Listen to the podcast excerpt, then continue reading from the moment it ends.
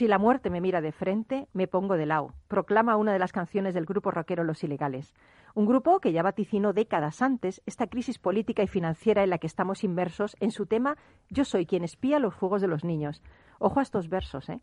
Diez mil obreros en paro esperan en la plataforma de suicidio colectivo. Madame Claude se abanica con sus acciones devaluadas al 50%. Nuevos cantantes hacen el ridículo en viejos festivales de Eurovisión. Esto lo cantaba en 1982 y el irreverente Jorge Martínez, este rockero y Nostradamus punk. Estás en Rock and Talent.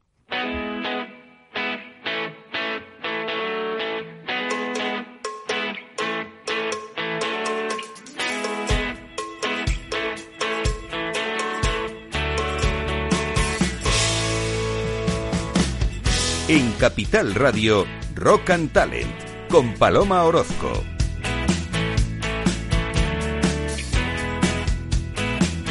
Bienvenido, bienvenida a Rock and Talent. Durante sus 15 años en ventas, Joe Girard vendió 13.001 vehículos nuevos, unos 18 por semana, en una agencia Chevrolet de Detroit, sin incluir flotas o vehículos usados. Este récord no ha sido eh, superado todavía. Joe es reconocido por el libro Guinness de los récords como el mejor vendedor del mundo. Joe no terminó el bachillerato y su niñez fue bastante difícil. Fíjate, a los 14 años solía dormir en vagones de tren abandonados cuando su padre lo echaba de casa lavó platos, fue cargador en los muelles, mozo de almacén, botones de hotel. Él aconsejaba mirarse al espejo cada mañana y decir en voz alta, aquí va mi mejor yo, ve y haz pedazos el mundo. Bueno, pero claro, yo no vivió una pandemia como la que estamos viviendo nosotros, ni tuvo que adaptarse a las cosas que son ahora de manera diferente. Bueno, pues hoy en Rock eh, hablaremos con tres expertos en ventas y en empresas para que nos den su particular visión sobre las ventas en esta situación de COVID-19. ¿Cómo serán en este nuevo escenario? ¿Qué habilidades diferentes tendrán que desarrollar los vendedores? ¿Y qué nos espera a partir de ahora? Bueno, pues todo esto vamos a hablarlo con, tres cracks. Yo estoy encantada, es un lujazo tenerles del mundo de las ventas, del mundo de la formación y de un montón de mundos, porque tenéis un montón de experiencia en todo. Fernando Pozueta, buenos días. ¿Qué tal? Buenos días, Paloma. Encantado. Que, oye, formador, conferenciante, psicólogo, consultor de desarrollo y formación y socio director en energía comercial experto en equipos de ventas de alto rendimiento y además a tu experiencia como director y formador, formador pues unes la experiencia comercial en el sector de seguros y nuevas tecnologías. Así es. Además has ocupado puestos de responsabilidad en la dirección comercial y de formación en compañías líderes pues como Alico, por ejemplo, Argentaria, Grupo Azur o Meta 4 y además eres autor de un libro que a mí me encanta particularmente que se llama Energía Comercial y co-creador de la metodología Cliente Plus, orientada a la excelencia en el servicio y la optimización del negocio con los clientes. Madre mía, un programa entero para presentar a Fernando Pozueta. no te digo más. Muchas gracias, Paloma. Un placer estar aquí contigo. Genial. Y te vienes acompañado de Adolfo Alamán. Adolfo, otro crack, licenciado en Derecho y Empresariales con más de 25 años de experiencia en el área de gestión de equipos de ventas. Ha sido director comercial para España en Volvo, Track y director comercial para España y Portugal en Ibeco España S.A. Especialista en formación de directores y responsables comerciales. Bueno, madre mía, otro otro peso pesado, ¿eh? Muy bien, pues Adolfo, buenos días, bienvenido y gracias.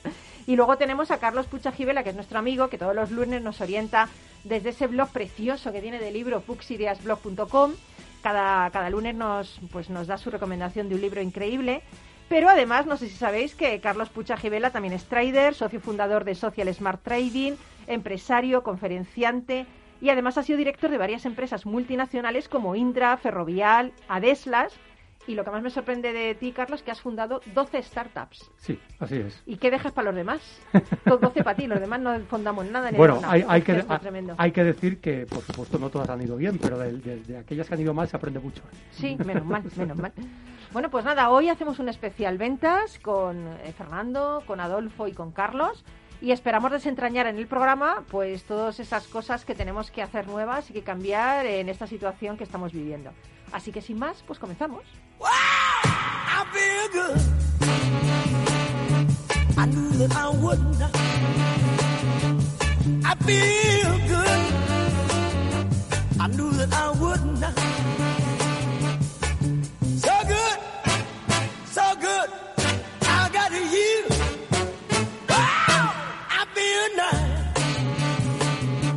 Sugar and spice. I feel nice.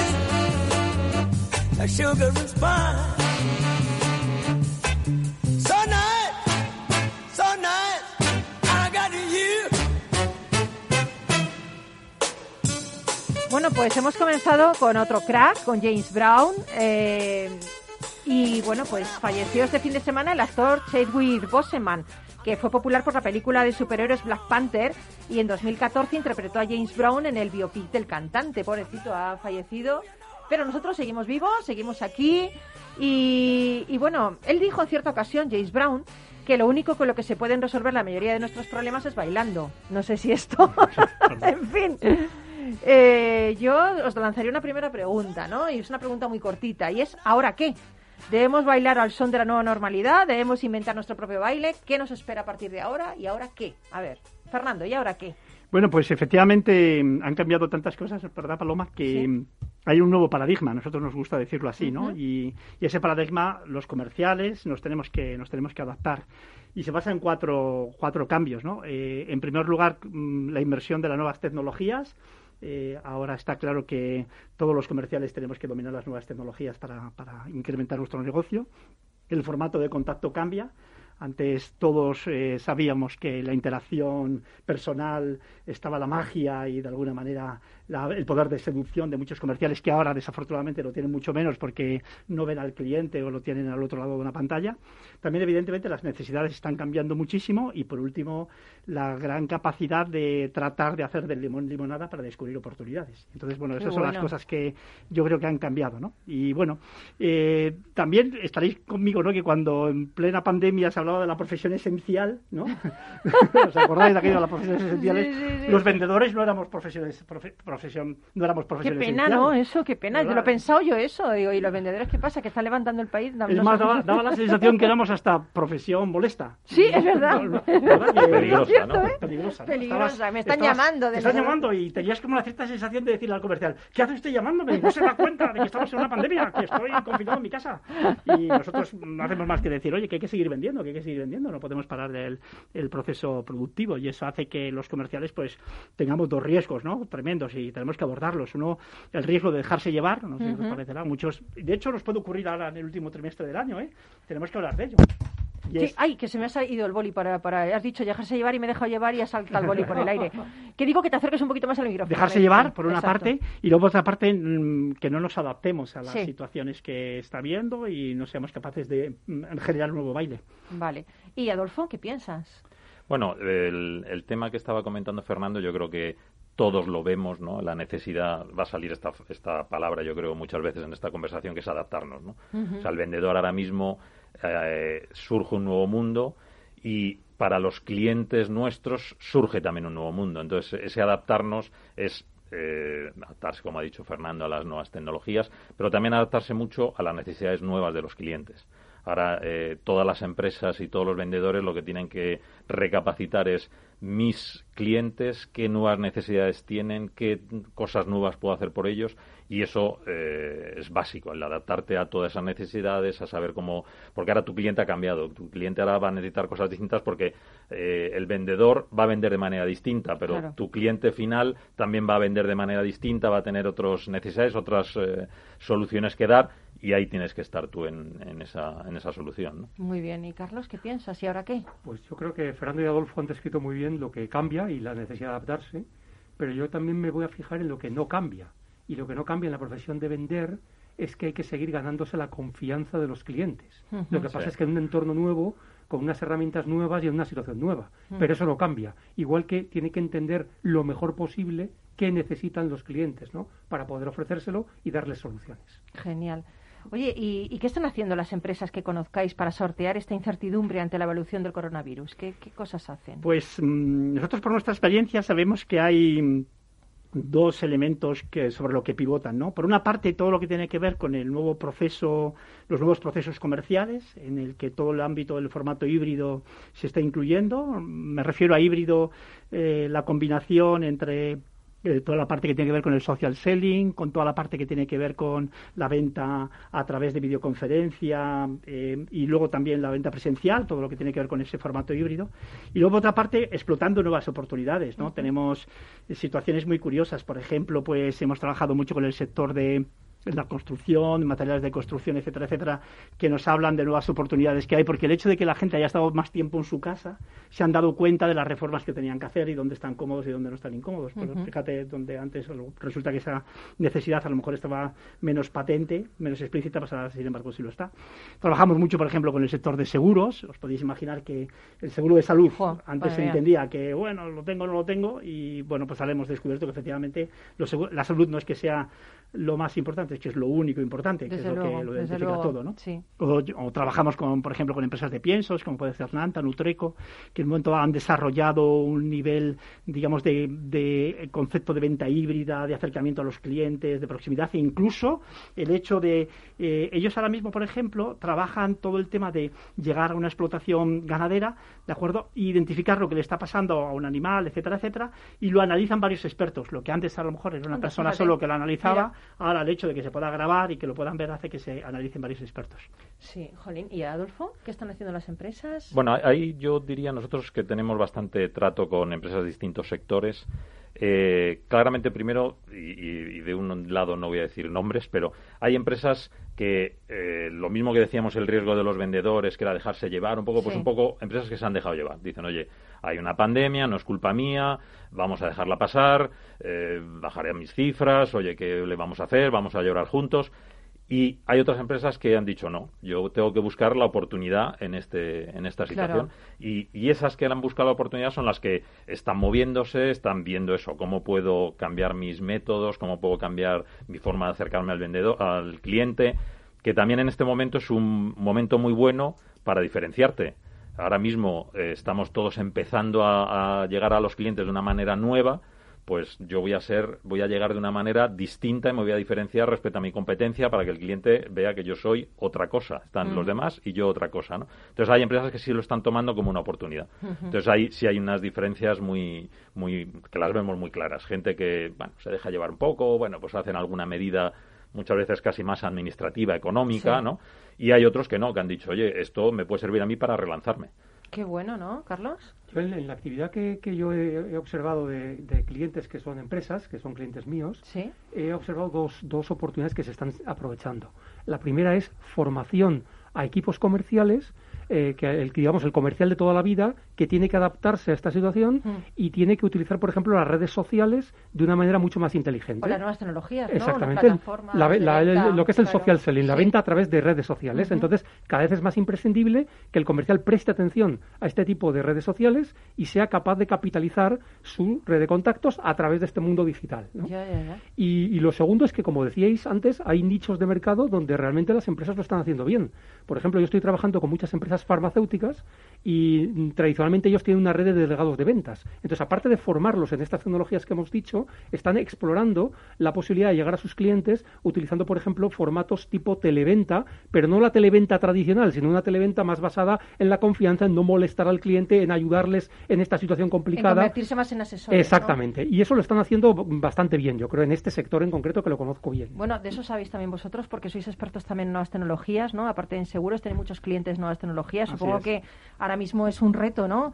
Creo que se abre una nueva realidad comercial y supongo que me hace gracia eh, Fernando porque dice nunca se ha visto al vendedor como una profesión esencial pero quién levanta un país las ventas a ver hay, con respecto a esa frase me ha venido a la, a la, cabeza la famosa el famoso debate que hay sobre si los robots van a ir sustituyendo muchas actividades humanas. Bueno, pues una que será casi de las últimas que sustituirá será la de vender. O sea, realmente es muy difícil que un robot o un mecanismo automático sea capaz de generar esa confianza en un cliente. Mm. Y por lo tanto ahí los humanos y los vendedores siguen siendo imprescindibles. pero o sea, que estamos pero cierra mejor, ¿eh? El robot cierra mejor, ¿sí o no? O sea, me lo quiere decir ya que Bueno, pero a lo mejor cierra de mala manera. ¿eh? O sea, que eso tampoco. No, pero eso es verdad que el, tema, la, la profesión de vendedor, que de hecho hay veces incluso que la gente no, no le gusta que le llames vendedor, lo cual a mí y, lo cual es absurdo, ¿verdad? Lo cual es absurdo, sería al revés, soy orgulloso de ser vendedor, no, no soy, pero bueno, eh, eso, eso digamos que demuestra un poco esta, esta sensación un poco que el vendedor no es tan importante. Sí, es verdad. Y a mí me, me, recuerdo siempre, yo cuando estaba estudiando, en la universidad siempre eh, llegaba un profesor y decía, pues yo os voy a estudiar, mi asignatura es historia económica y es la más importante de todas, porque si no has entendido la economía no vas a saber tal.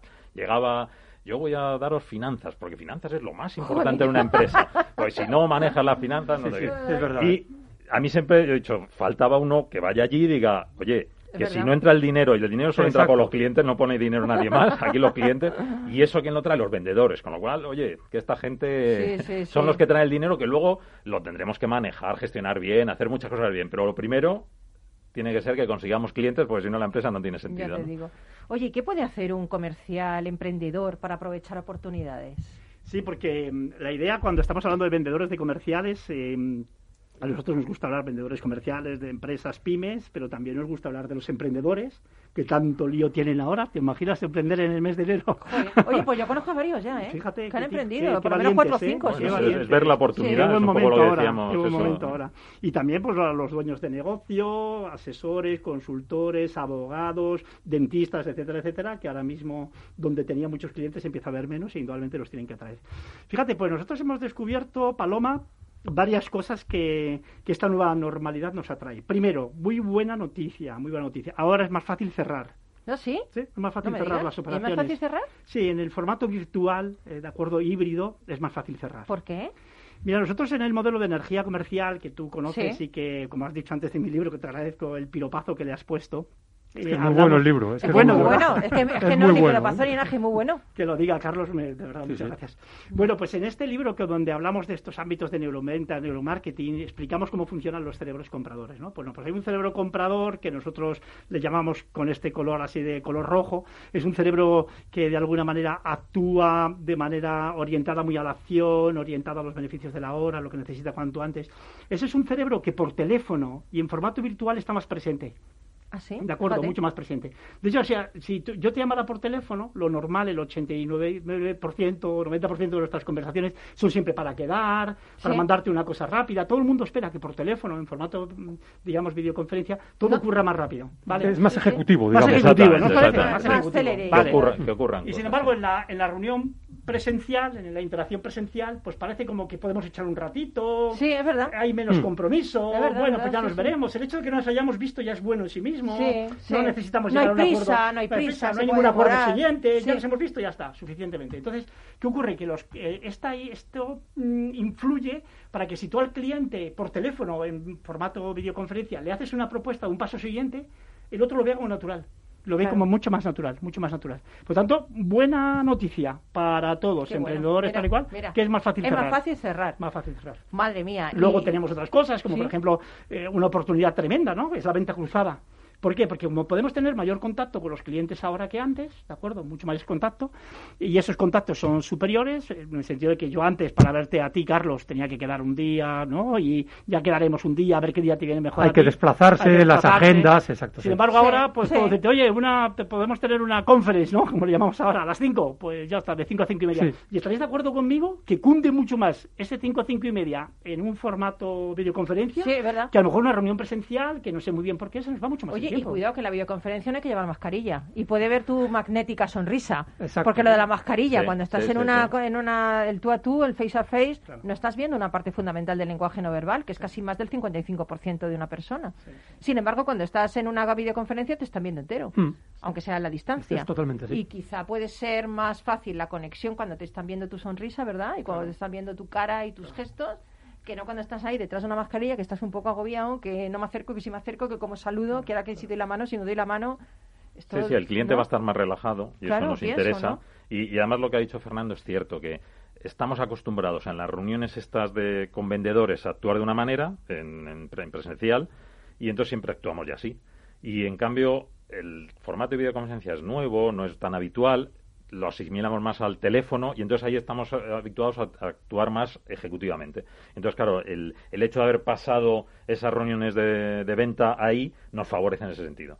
Ahora, es- hay que tener claro que es aquí hay dos partes. Hay el cliente está más predispuesto, pero nosotros no tenemos que fastidiarla.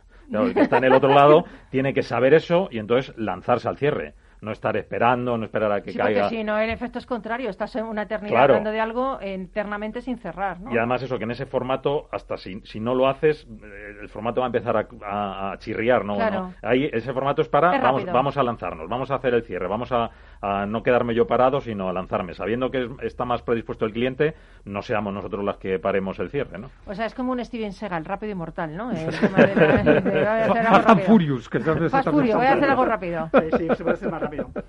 Bueno, madre mía, ¿tú también eres de esa opinión? Sí, sí, totalmente. Además, tú manejas mucho las, tecnologías, las nuevas tecnologías, tú eres asesor de LinkedIn, o sea, quiere decir que ahora estarás viendo que hay gente que se está preocupando más de su perfil, de interactuar en las redes, ¿no? Los perfiles, por un lado, las, los, los, no son los perfiles comerciales, sino cualquier perfil directivo, están preocupándose mucho por tener un perfil optimizado y además hay nuevos formatos que están teniendo sorprendente éxito. Por ejemplo, los webinars e incluso los webinars automatizados. Porque por un lado generan esa confianza en el cliente de que sabes de lo que estás hablando o de que la propuesta que estás contando puede ser interesante para resolver algún problema de tu empresa o, tú, o tuyo mismo. Y eres capaz incluso de interactuar y de cerrar la compra, como decíais antes, hasta en el propio eh, webinario, ¿no? Eh, lo cual es una es algo una posibilidad que antes no existía. ¿Mm? Jolín, madre mía, todos los cursos que me he tenido que hacer en el confinamiento. Que si webinar, que si la del Zoom, que si no sé cuánto, madre mía, ¿eh? Pero luego cuando, cuando lo haces, la verdad es que te, te sientes bien. O sea, dices, oye, ya he conocido algo más, me acerco de otra forma al cliente, ¿no? Y en el fondo son habilidades que, que siempre tienes, ¿no? Sí, y aprovechas bien el tiempo, ¿no? Otros hay dos cosas, ¿no? Que hemos descubierto también, ¿no? Por una parte, la importancia de tener un proceso comercial ahora mucho más importante tener un proceso comercial, porque cuando tú estás interactuando con una persona, al fin y al cabo la forma que tiene ser del otro, cómo le ves, cómo reacciona, etcétera, etcétera, pues bueno, te permite en un momento dado llevar tu guion. Sin embargo, ahora no lo tienes tanto, ¿no? Y entonces necesitas eh, tener un guion, un proceso comercial. Bueno, pues vamos a hacer una pequeña pausa, está súper interesante. Yo ni pararía, ni pararía. Pero hay que meter publi, también el dinero, ¿eh? vamos un poquito con publi y luego vamos a regresar con muchas más preguntas para Fernando Pozueta, Adolfo Alamán y Carlos Pucha Gibela en este especial Ventas tras COVID-19. Vamos a ello.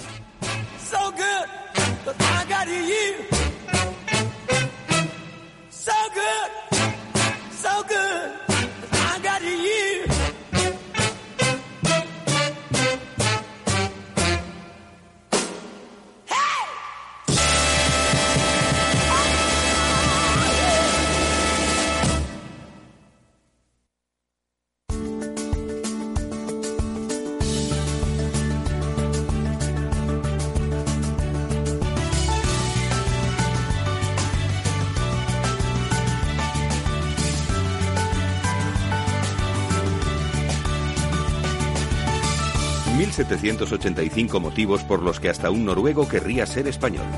Motivo descubridor. ¿Sabes quién inventó el traje de astronauta? Un ruso, seguro. O un norteamericano, quizás. El traje de astronauta lo inventó en 1935 el militar granadino Emilio Herrera Linares un militar español, el traje que usan los astronautas de la NASA. Exacto, la NASA lo adoptó para los viajes espaciales. Emilio Herrera lo había diseñado para viajar en globo hasta la estratosfera a más de 22.000 metros de altitud.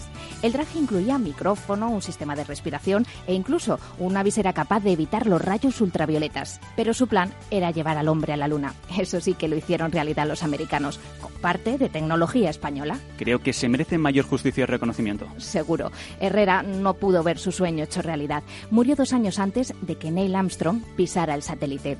Estaba empeñado en que colocaran también la bandera española en la Luna. La NASA reconoció su vital aportación a la conquista del espacio.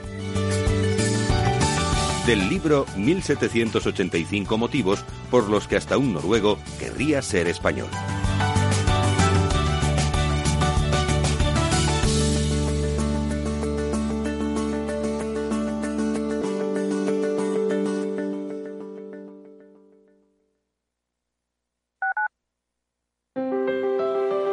Te gusta la cocina gallega de siempre, en el Mesón Gallego 1 y el Mesón Gallego 2 encontrarás los mejores pescados y mariscos de las costas junto a recetas de la Galicia interior, además de las carnes de Sanabria y los mejores embutidos de Zamora y nuestra terraza. Te esperamos en la calle Muller 35, teléfono 91 579 3623 y en la Plaza de la Remonta 13, teléfono 91 579 0769. Una recomendación del programa gastronómico Mesa y Descanso. Gráficas Naciones. Más de 50 años de experiencia en el sector de las artes gráficas. Apostamos por la última tecnología tanto en impresión offset como en digital y gran formato. Realizamos todo tipo de impresión. Tarjetas de visita, folletos, libros, vinilos, decoración y montaje de stands. Más información en el 91 629 2145 o en gráficasnaciones.es. Capital Radio.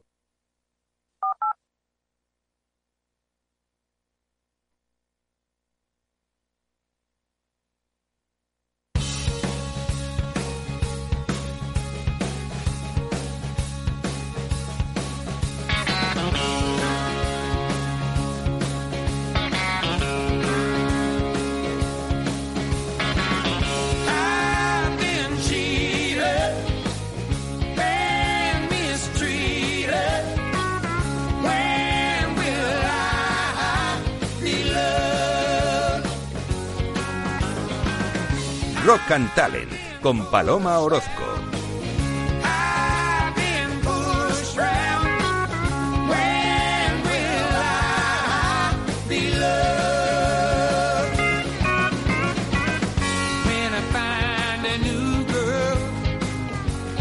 Pues hemos retomado con fuerza con John Fogerty y Bruce Willis. Uy, Bruce Willis iba a decir. Es que Bruce Springsteen, es que Bruce Willis tengo que reconocer De que es mi no canta, mito ¿eh? erótico de los años 80. ¿eh?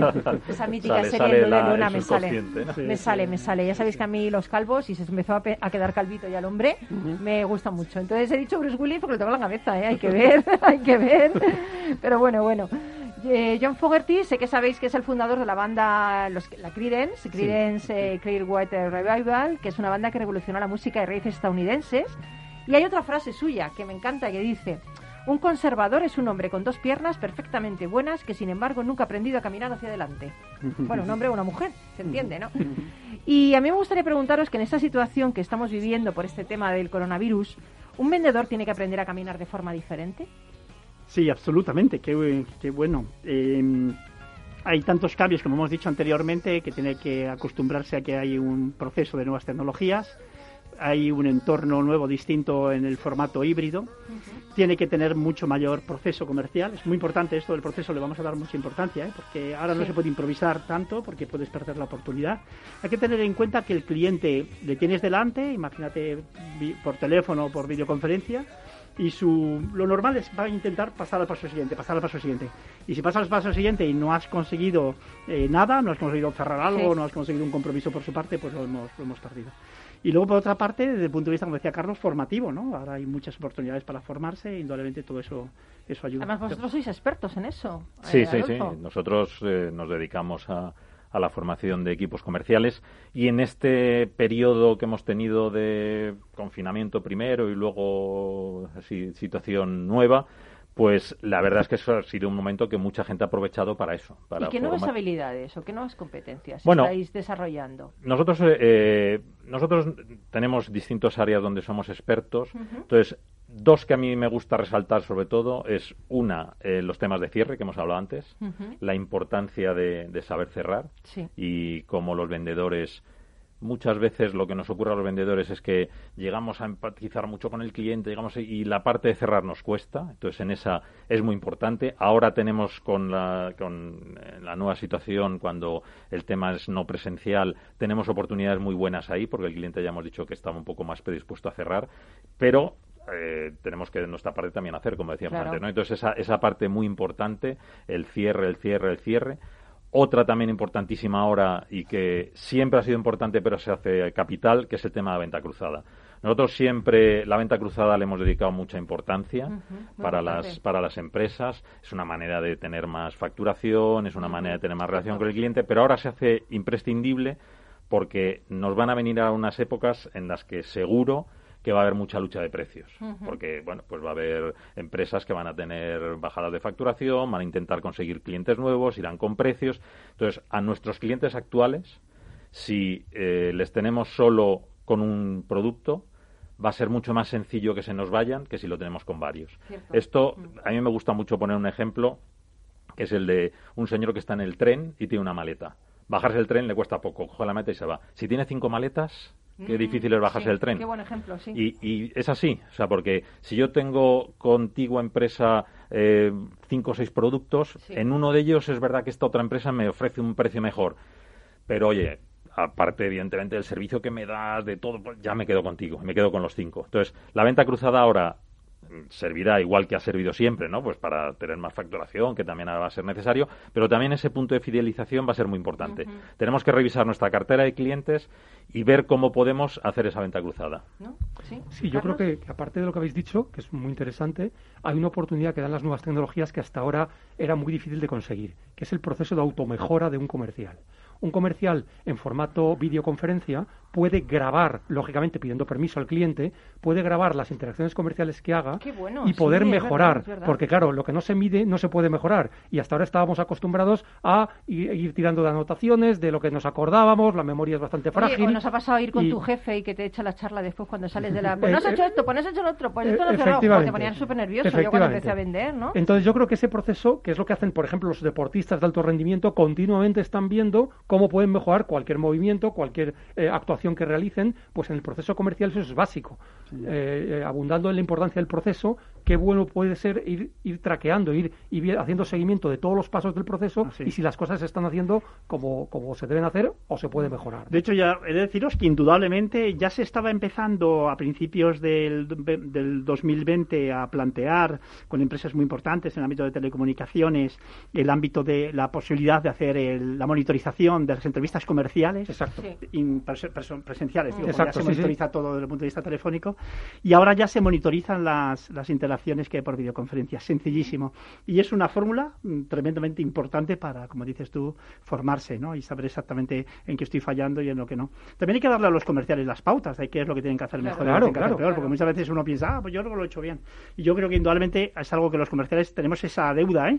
esa deuda pendiente, es aprender cada vez que hemos tenido una interacción comercial. Exacto. Es ¿no? verdad. ¿Qué he hecho bien, qué he hecho mal, qué Claro. oportunidades he ¿Qué tenido puedo mejorar? y, y qué puedo mejorar? Pues una, y es una yo, pregunta. Fernando, hay para mí una cosa importantísima, porque yo eh, muchos años he sido director comercial, y entonces me, me ocurría que yo tenía vendedores o tenía equipos comerciales que podían incluso hasta llegar a saber cuáles eran sus carencias, en qué tenían que mejorar, pero nadie les decía cómo mejorar. Claro. Entonces eso es muy importante. No, no solo el, el decir, bueno, pues, mm, por ejemplo, pues me cuesta mucho cerrar o me cuesta mucho eh, establecer esta relación de confianza con el cliente. Yo soy una persona más analítica, yo tal.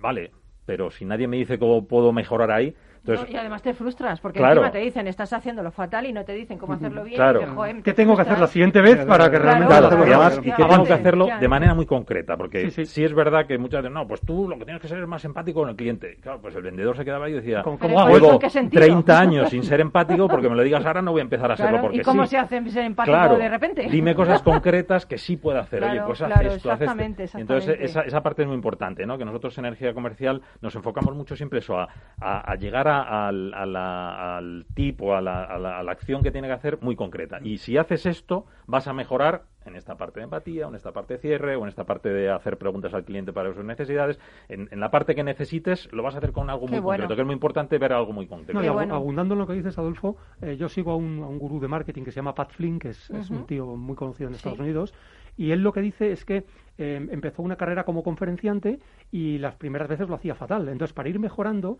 iba, iba mejorando cada vez alguna de las cosas en las que había fallado. Pues, por ejemplo, no me sé mover en el escenario.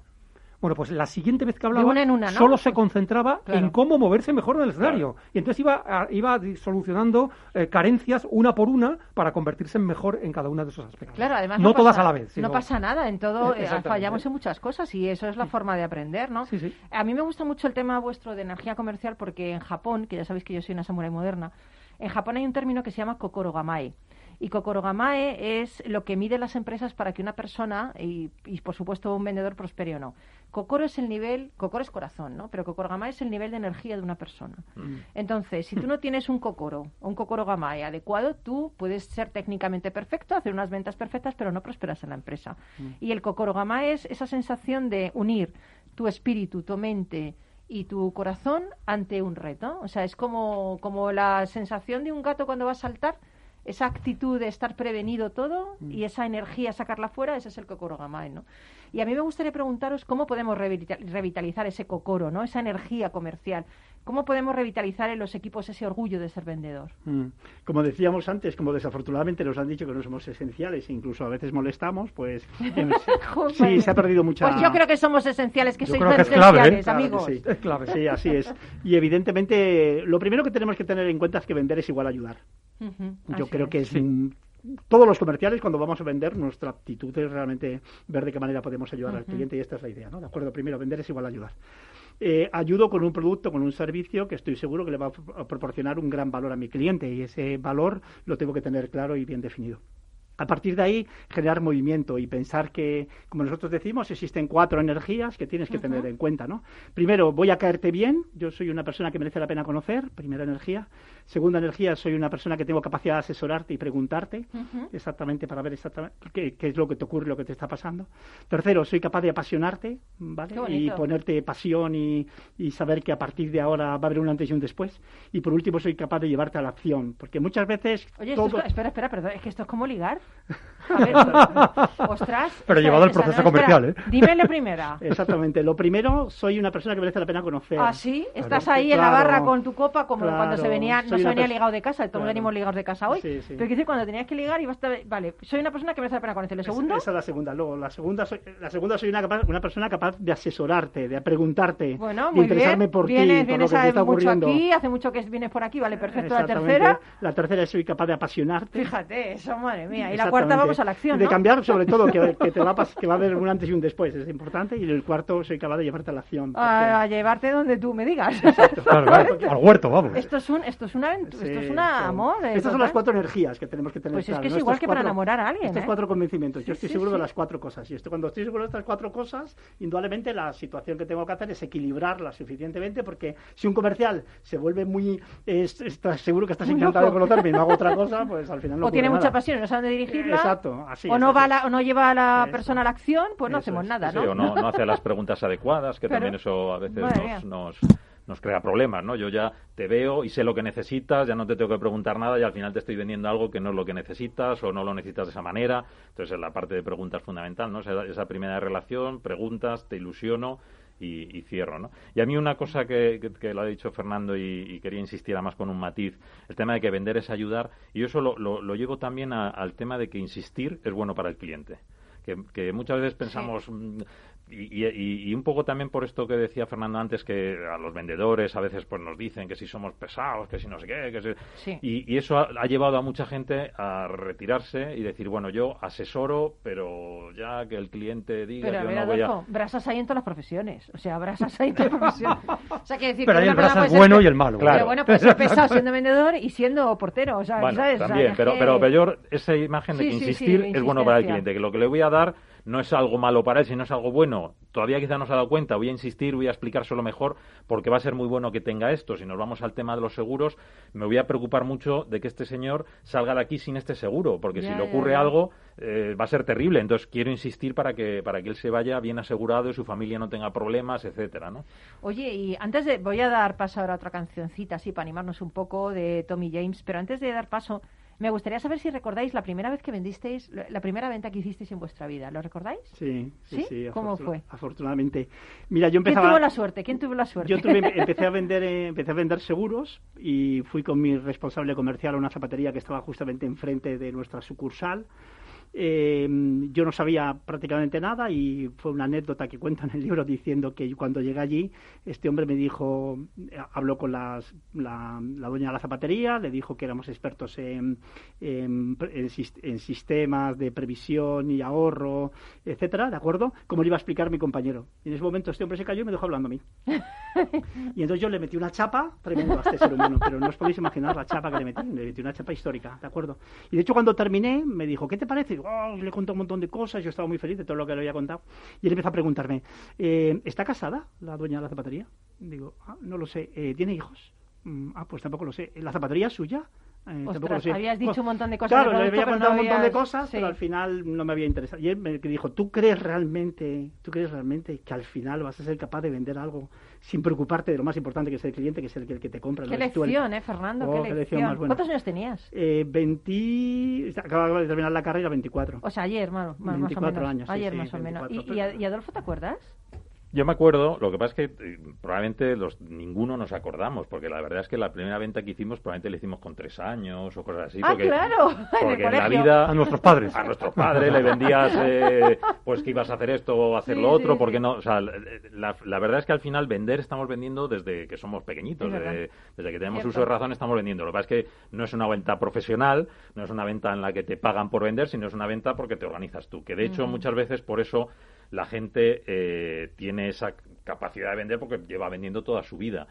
Que, y aprovecho aquí a hacer una cuña, que es algo que me sorprende mucho que en todos los planes de estudios y tal se habla de muchas cosas de marketing, de finanzas, pero de vender Es verdad. No se habla verdad. nunca. Reivindico que debe, es- debería hablarse desde de luego. y se lanza un montón de, de- ¿eh? profesionales a la Sí, calle a cierto. vender y nadie les ha explicado nunca qué es eso de vender. Exactamente. Todos traen de casa esas experiencias porque claro, llevan vendiendo desde que son pequeñitos Pero no hay cosas una, una así. metodología, Pero ni unas exactamente, no tienen sí. ningún método, no tienen herramientas. no- la- y así salí yo también. Claro, yo eh, estudié la carrera y en la carrera, pues de muchas asignaturas te podía hablar de muchas cosas, pero de vender nunca nadie me había hablado. Lo que pasa es que es verdad que llevas de casa, por así decirlo, eso. Y a mí fue, yo en, en mi- en la primera empresa que entré iba a concesionarios de, de- turismos y lo que le vendía era informática, vendía equipos IBM y, software.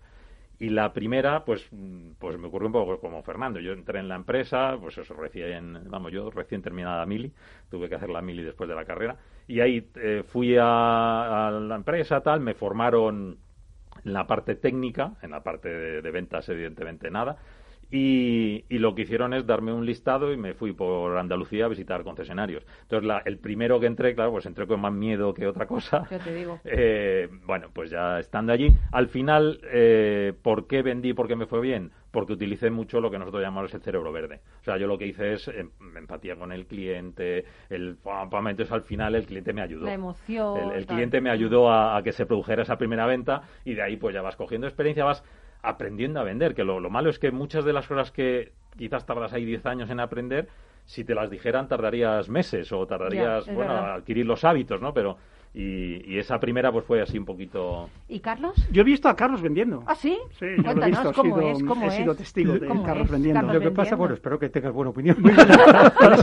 De hecho, decirte que una Hombre, de las lo va a cosas... decir aquí ahora. No, no, pero algo que aprendí de él es que es muy bueno haciendo preguntas. Ah, mira. Muy bueno, muy es que bueno. sí, es- Indaga muy bien. Las, Pero- pregu- las preguntas son muy importantes. Sí, Las nosotros preguntas tenemos son un- lo que vende. pero Nosotros tenemos un tip que le llamamos hacer preguntas inteligentes, que es esa pregunta que haces pensar Oye, al pues llévate a cliente. Carlos, llévate a Carlos. Sí, sí, y es muy bueno. Sí que, que nos cuentes. Ahí yo he con eso y hay una Carlos, técnica que se llama vez. los, los cinco porqués. Los cinco Sí. porqués que es que, que es indagar hasta que Sí, sí, llegas a la pero, causa. pero no me lo metas A ver, no, no, voy a poner un ejemplo a tu vez. completamente diferente Tu al que habéis contado, vez. independientemente de que dice tiene razón Adolfo que vendemos de que Pero de que cuéntalo somos bebés. rapidito que nos tenemos que ir a Bueno, la pues yo tenía y entonces tenía un amigo kiosquero que me reservé, llegaba un, llegué a una especie de, de contubernio acuerdo con él, por el que me reservaba todos los cromos que iban llegando de futbolistas nuevos. Ah, Entonces yo iba, yo iba en el patio de recreo, iba cambiando, iba vendiendo los cromos más raros de futbolistas más extraños y yo cobraba dinero, entonces cobraba bueno. un poquito más de lo que me cobraba a mí el kiosquero y entonces ahí obtenía un beneficio. Pero no ha Esa cambiado- fue mi primera venta. No ha cambiado nada en tu vida. Sigues con los cromos de los futbolistas. bueno, a mí el fútbol me gusta, ya sabes. Creo que es, que es una manifestación cultural de primer Pues yo mi primera ¿Mm? vez, os va a sorprender, que fue en el colegio de monjas, llevaba unos anillos que había comprado, no sé si conocéis una cosa que se llama Sepu. Sí, sí, claro, claro. Pues yo Sí, compraba ahí los ¿quién? anillos al por mayor, bueno, por mayor, compraba un calcula, montón Calcula, Sí, exacto, entonces compraba Exacto. ahí y los vendía pues como a tres o cuatro veces a las niñas de colegio y un día la monja me requisó la mercancía. Y Eso ahora se llama dropshipping. Sí, sí, sí. es verdad, Es verdad. Ay, Atención. amigos, amigas, que fui mantera, ahora que me estoy dando cuenta de mi infancia. bueno, Tommy James, por favor, Tommy James.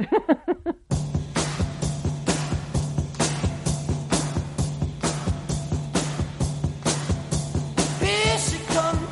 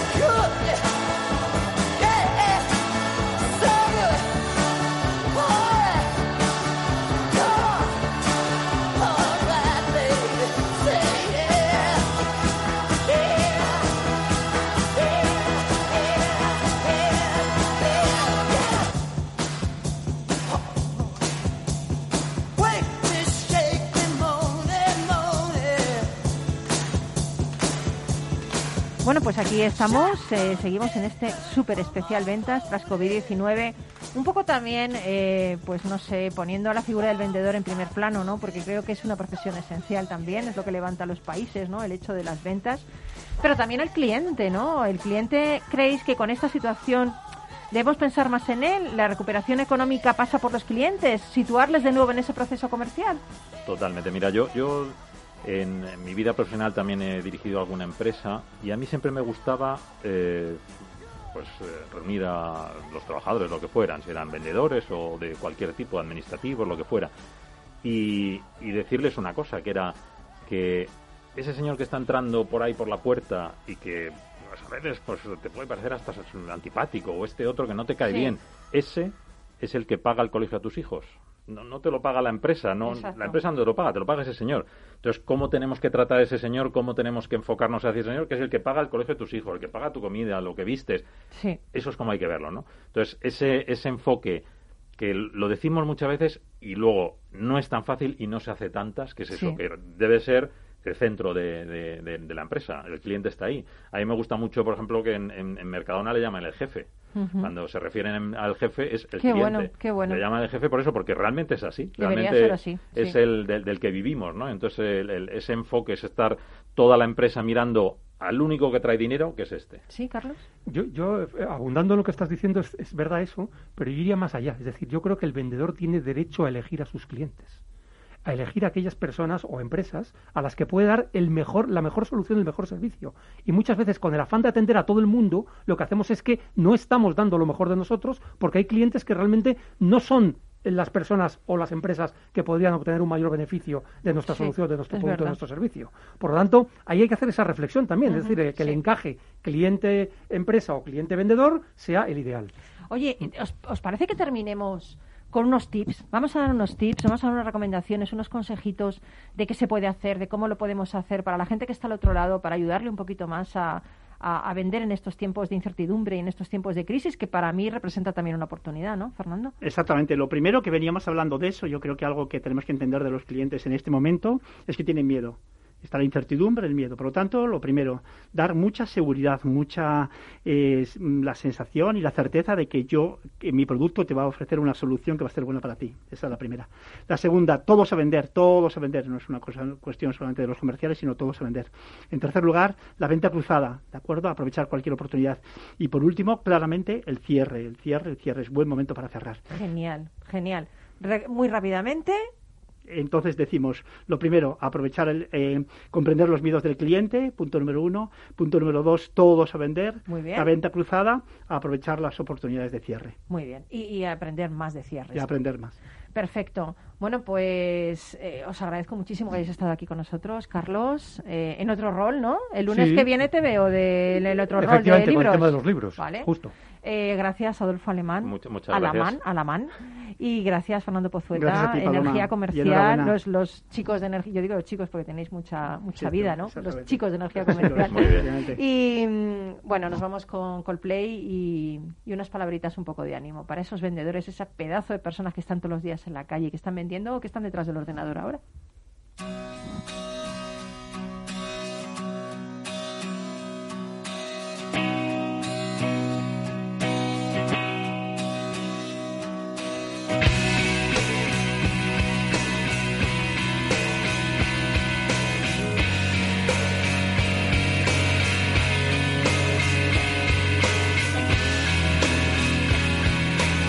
Pues hoy quiero despedirme con unos fragmentos del bestseller de Ocmandino, El vendedor más grande del mundo, y dice así.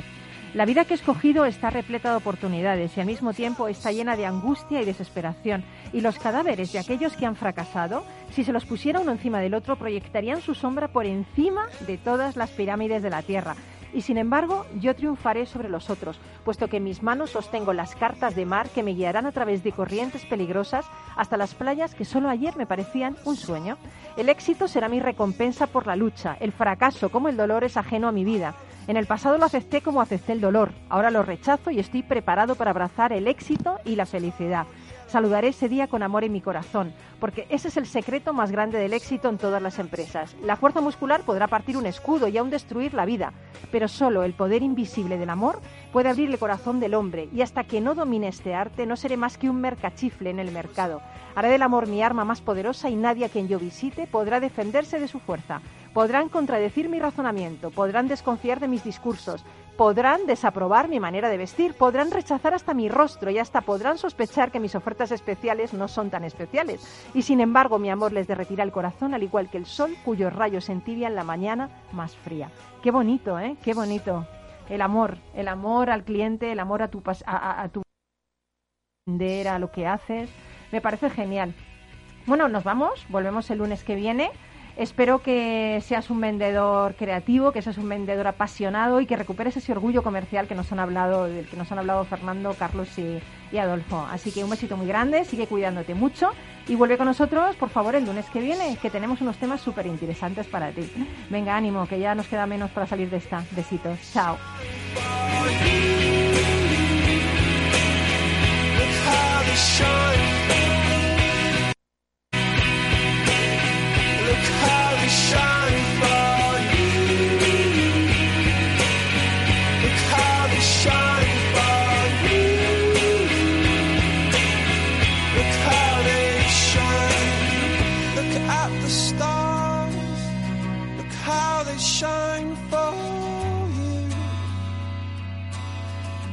All the things that you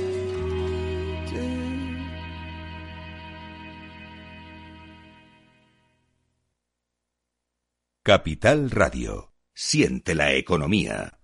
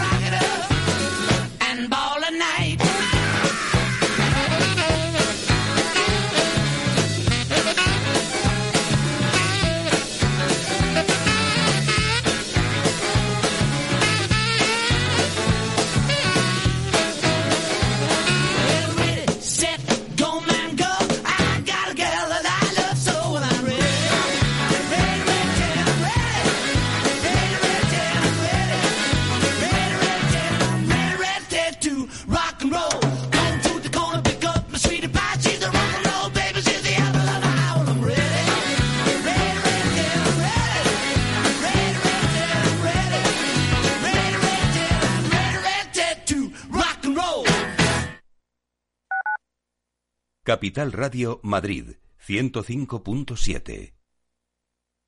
Disfruta de la mejor cocina gallega en Montes de Galicia. Todo un clásico moderno en el barrio de Salamanca. Disfruta de la variada dieta atlántica, de las mejores carnes y pescados tratados con respeto y transparencia y regados con una de las mejores bodegas de la zona. En grupo, en familia o en pareja, Montes de Galicia te ofrece el espacio perfecto en cada ocasión.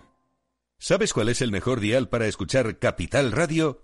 Tu móvil. Ya tienes disponibles las versiones de iOS y Android de Capital Radio. Y si quieres escucharlas en tu coche, lo tienes muy fácil. Empareja el Bluetooth de tu coche con tu móvil o tableta, entra en la app de Capital Radio y ya lo tienes.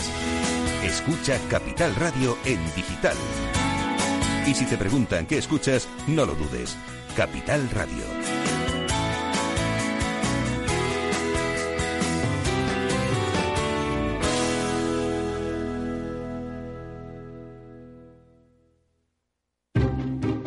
Inversión Inmobiliaria acompaña al mercado inmobiliario en este nuevo ciclo. Todos los jueves de 10.30 a 13 horas, el inversor encontrará las claves para realizar su mejor inversión. La mañana de los jueves en Capital Radio tomamos el pulso al sector inmobiliario. Noticias, análisis de mercado y debates donde los protagonistas del sector podrán contar en primera persona los retos a los que se enfrenta el ladrillo. Inversión Inmobiliaria pone la voz al sector inmobiliario. Aquí, en Capital Radio.